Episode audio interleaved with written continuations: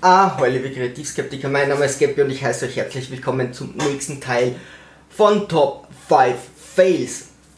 Nummer 5. Top 5 korrekte Menschen. Es gibt Menschen, die lieben einfach Regeln. Denen ist es ganz wichtig, dass irgendwie das ganze Leben in irgendwelchen Regeln gepresst ist und dass es Gesetze gibt, was ja an sich eine tolle Sache ist und äh, ja, dass man sich auf irgendetwas stützen kann.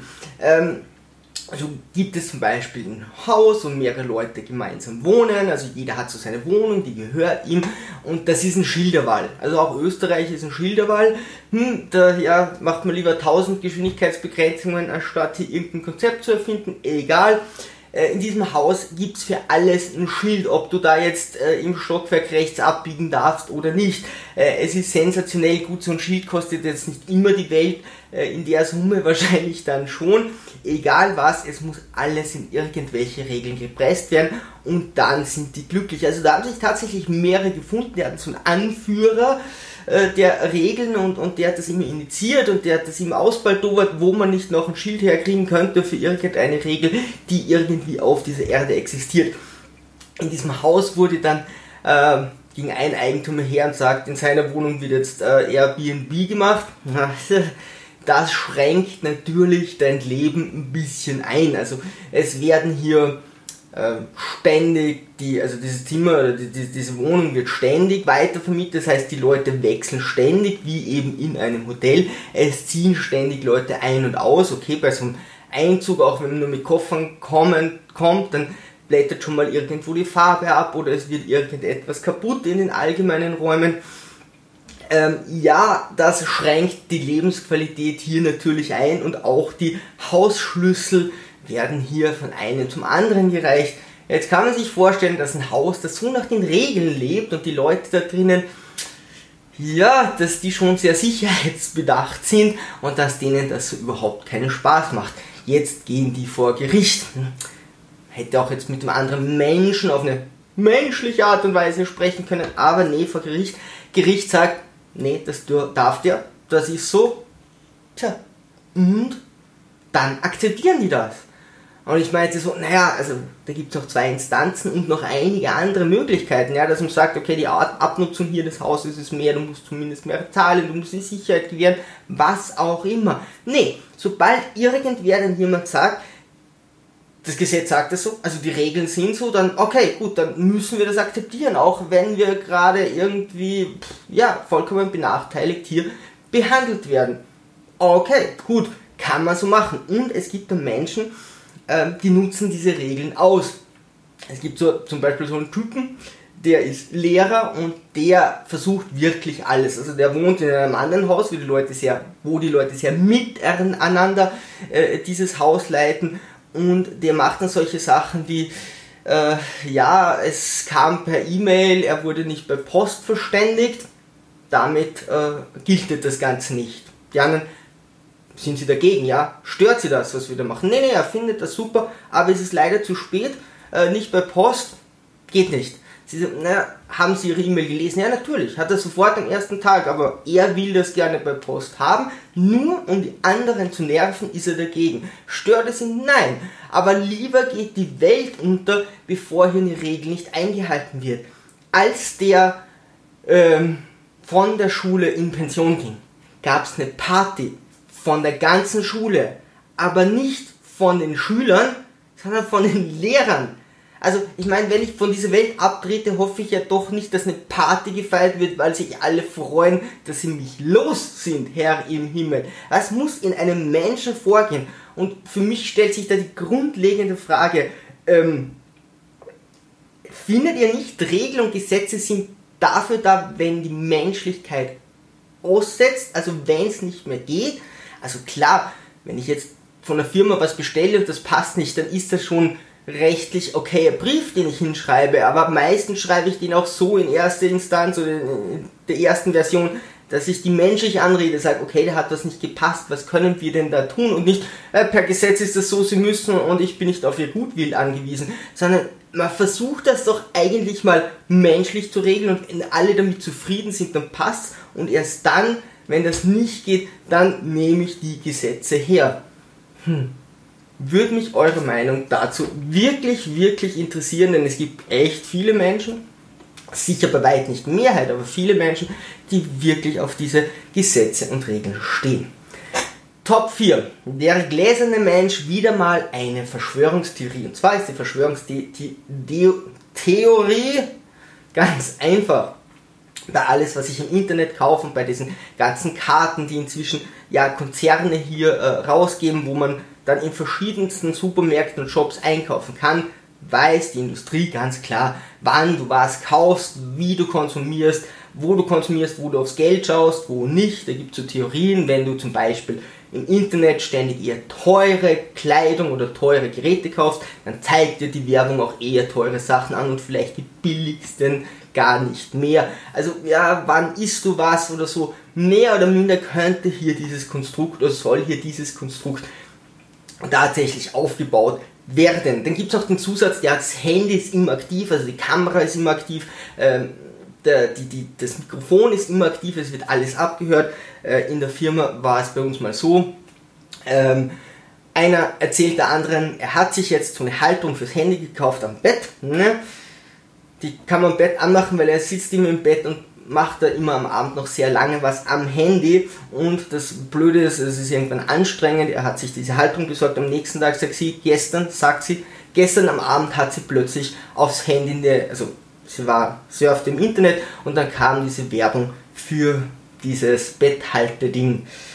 Hm, ja, okay, ist, ist, schon, ist schon komisch, kann man wahrscheinlich auch erklären, sie ist mit ihm ähm, naja, also GPS sagt, okay, ihr seid im gleichen Raum, er hat sich das Ding gekauft, also wahrscheinlich kann man sich das auch ohne der höchsten Verschwörungstheorie äh, ähm, zusammenstellen, dass die Kamera und die Batterie ständig arbeiten.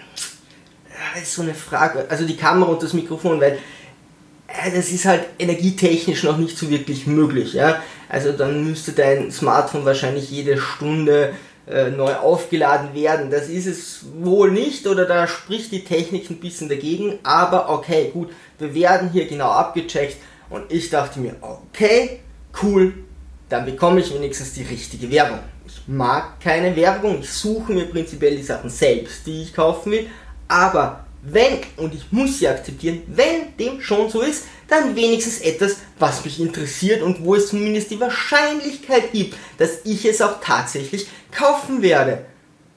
Aber nein, das ist unglaublich. Also ich kriege Werbung für Dinge, wo ich nicht einmal weiß, warum die jemand kaufen würde. Also ich weiß schon, was die machen, ja, aber ich weiß nicht, warum die überhaupt jemand kaufen sollte. Das sind Dinge dabei, die absolut unmöglich sind, wenn du mein Kaufverhalten kennst, dass ich die je kaufen würde.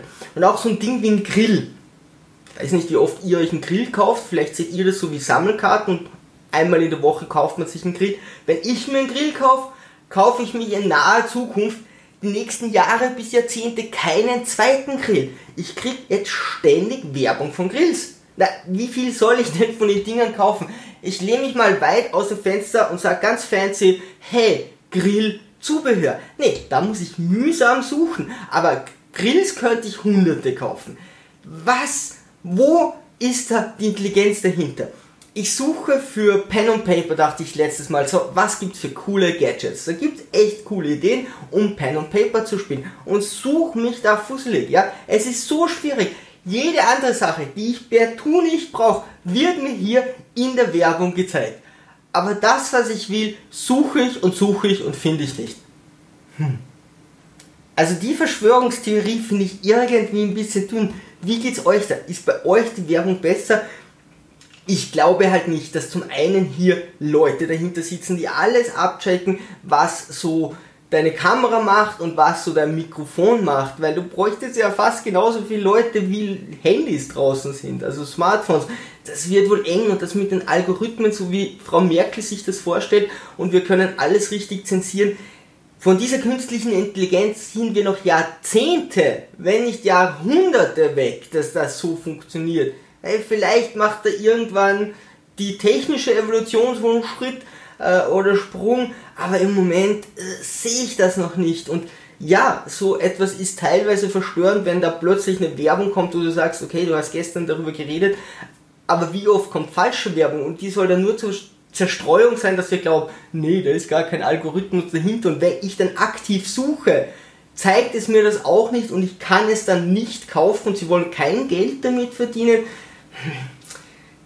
Nee, also äh, ich glaube schon, dass hier versucht wird, so viel wie möglich Informationen zu bekommen, aber ich glaube nicht, dass es schon möglich ist, die alle sinnvoll auszuwerten. Die Auswertung ist wohl noch eher im sehr unteren Prozentbereich. Und die Frage ist, wie viel Schlimmes da passiert, denn ich habe irgendwie trotzdem in letzter Zeit oder in den letzten Jahrzehnten nichts gekauft, wo ich mir nicht vollkommen sicher war, dass ich das will, auch wenn es dann das Falsche war. Aber ich habe es mir trotzdem überlegt und nicht einfach geklickt. Top 3. Wir kommen zu einem äh, nächsten Gesetz, wo ich wieder frage, wer hat sich das ausgedacht und was würde ich gern mit diesen Menschen machen?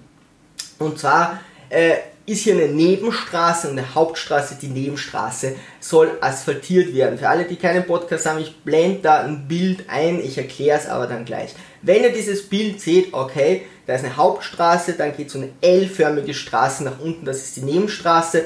Genau in diesem Eck von dem L ist das kleinste, äh, das, das, das kleinste Grundstück mit der Nummer 2 drinnen und ganz hinten am Ende der Straße ist das größte Grundstück mit der Nummer 4.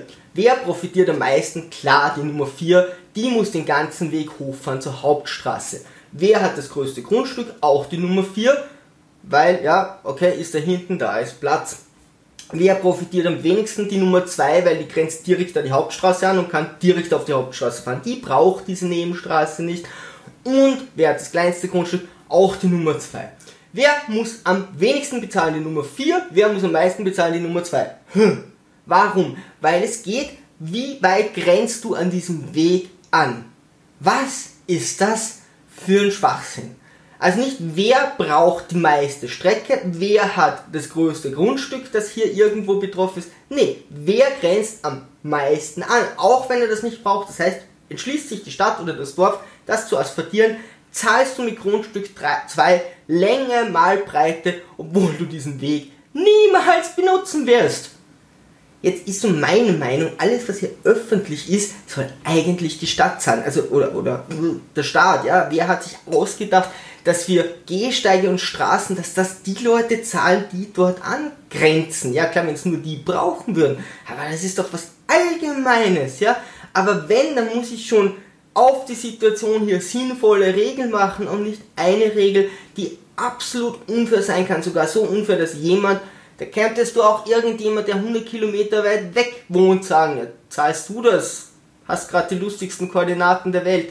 Also wieder mal ein Gesetz, wo ich mir denke, die Legislative hat hier zu 100% versagt. Yeah. kommt schon langsam oft vor. Top 2 alt versus jung versus Bachelor. Alte reiche Männer lassen in Shows Frauen um sich kämpfen. What could probably go wrong? Also zuerst steht man hier im Wettbewerb. Egal ob ihr jetzt den Bachelor hernimmt, was auch immer. Es waren irgendwelche Rapper in Amerika, die äh, keine Tusse, Entschuldigung, bekommen hat. Oder äh, irgendwelche Bauherren oder was auch immer. Und die sind hergegangen und gesagt, okay, wir lassen Frauen oder wahrscheinlich gibt es das auch umgekehrt, fällt mir gerade kein Beispiel ein. Wir lassen Leute darum kämpfen, die mich dann erobern. Und ich bin entweder reich oder halt eben irgendwie das Ziel, oder im besten Fall sind die Mädchen blutjung und die Jungs alt, aber haben Geld und Einfluss. Also wir haben hier die besten äh, Grundvoraussetzungen. Das heißt, wir nehmen mal so ein blutjunges Mädchen her, das denkt sich, okay, wenn ich mit dem zusammenkomme, dann hm, bin ich im Fernsehen und dann habe ich Geld und toll. Und dann ist man hier im Konkurrenzkampf. Überlegt nicht lange, sondern versucht die Konkurrenz auszuschalten und hier zu gewinnen. Dann hat man gewonnen und bemerkt, verdammt, was habe ich da eigentlich gewonnen? Und dann wird das ganze Ding schon relativ dünn.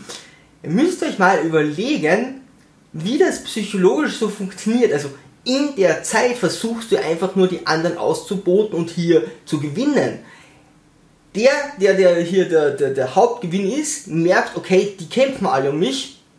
Das ist er gewohnt. Das heißt, wenn der dann in die Beziehung geht, sagt er, okay, ich bin gewohnt, dass meine Frau hier um mich kämpft.